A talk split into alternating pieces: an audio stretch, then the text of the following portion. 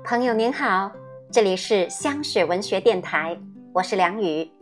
接下来我将要为您诵读的作品是《特别的朋友》，作者四年三班吴思彤。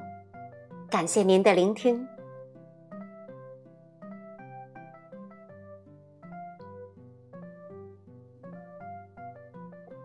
在我的生活中，有一群很特别的朋友。这些朋友不能和我用语言对话，却可以用眼神和我交流。猜猜他们是谁？哈哈，他们就是我家鱼缸里的小金鱼。我家的小金鱼们是许多朋友中陪伴我最久的了，因为在我出生前，这些小家伙就已经是我家的成员了。每天放学回家，我一进家门，第一时间就会蹦到鱼缸前去和我的好朋友打招呼。小金鱼们也都认得我，刚听到我进门的声音，便成群结队地挤过来，朝我摇摇尾巴、抖抖鱼翅，顽皮地吐出一串串小水泡，那样子可爱极了。有时我做作业累了，就会看看我的小金鱼。有一次，他们在水里玩起了游戏。齐刷刷地排成了一行，好像准备做课间操呢。我玩心大起，使劲拍拍鱼缸，想要吓唬吓唬他们。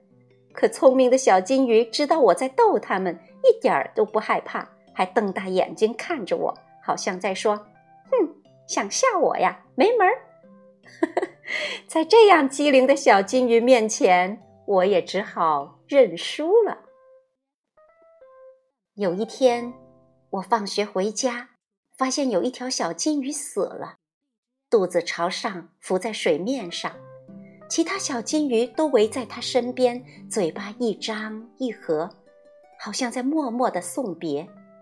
见我来了，它们赶紧凑过来，隔着玻璃可怜巴巴的看着我，好像在祈求我救救他们的伙伴。可我只能无奈的摇摇头。捞出已经没有生命的小金鱼，将它放进塑料袋里。看到其他小金鱼那灰心丧气的样子，我心里也十分难过，却又不知道该怎么安慰他们，只好往鱼缸里撒了一把鱼食。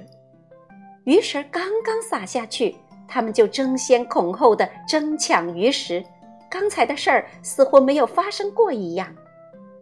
妈妈告诉我。鱼的记忆只有七秒，难怪他们这么快就把伤心的事情忘掉了。